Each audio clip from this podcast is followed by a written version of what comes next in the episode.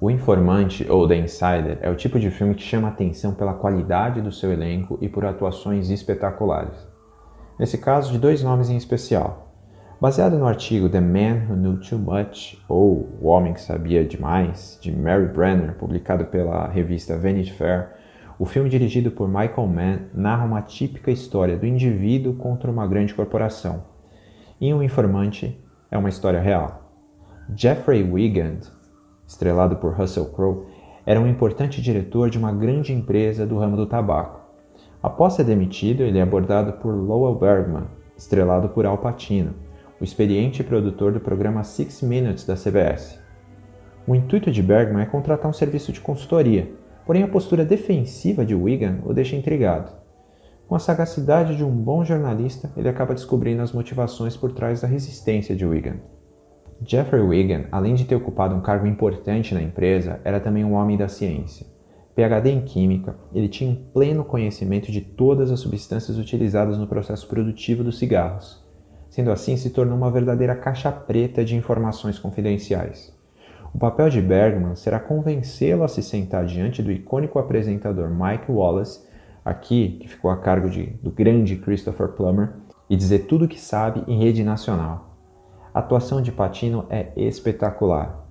Ele foge um pouco ao lugar comum dos seus outros papéis. Aqui ele é um carregador de piano, um profissional esforçado e dedicado que tenta fazer o seu papel. Mas é impressionante como ele consegue tomar conta da tela. É diferente assistir atores desse nível. Mesmo quando dá a ideia de que estão improvisando, parece que as coisas saem exatamente como deveriam ser. Mas é aí que vem o espanto. Mesmo com Al Pacino mantendo seu nível excepcional, Russell Crowe consegue se tornar o centro das atenções. Essa seria a primeira das três indicações seguidas dele ao Oscar naquela que provavelmente foi a fase mais espetacular da carreira dele, pelo menos até então. Ele ainda seria indicado em O Gladiador e Uma Mente Brilhante. Ele acabaria vencendo com o épico de Ridley Scott. Mas nada que diminua sua performance acima da média em Um Informante.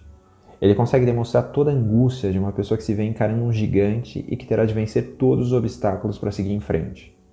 As ameaças, a pressão, as questões legais, a reviravolta em sua vida. Tudo é muito presente quando Egan está na tela. Crow merece palmas. O filme em si é muito bom. Alguns momentos parecem dar a ideia de uma romantização da figura do jornalista, mas isso é secundário o tema do antitabagismo é abordado de uma forma muito direta, demonstrando como as grandes corporações do setor burlaram regras para tornar seus produtos cada vez mais viciantes, sem se preocupar com o impacto que isso traria à saúde dos usuários.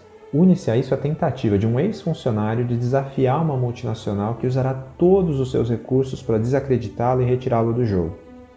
Vale muito a pena conferir o informante. A história é ótima, mas mais do que isso, o trabalho da dupla Crow e Patino vale cada minuto.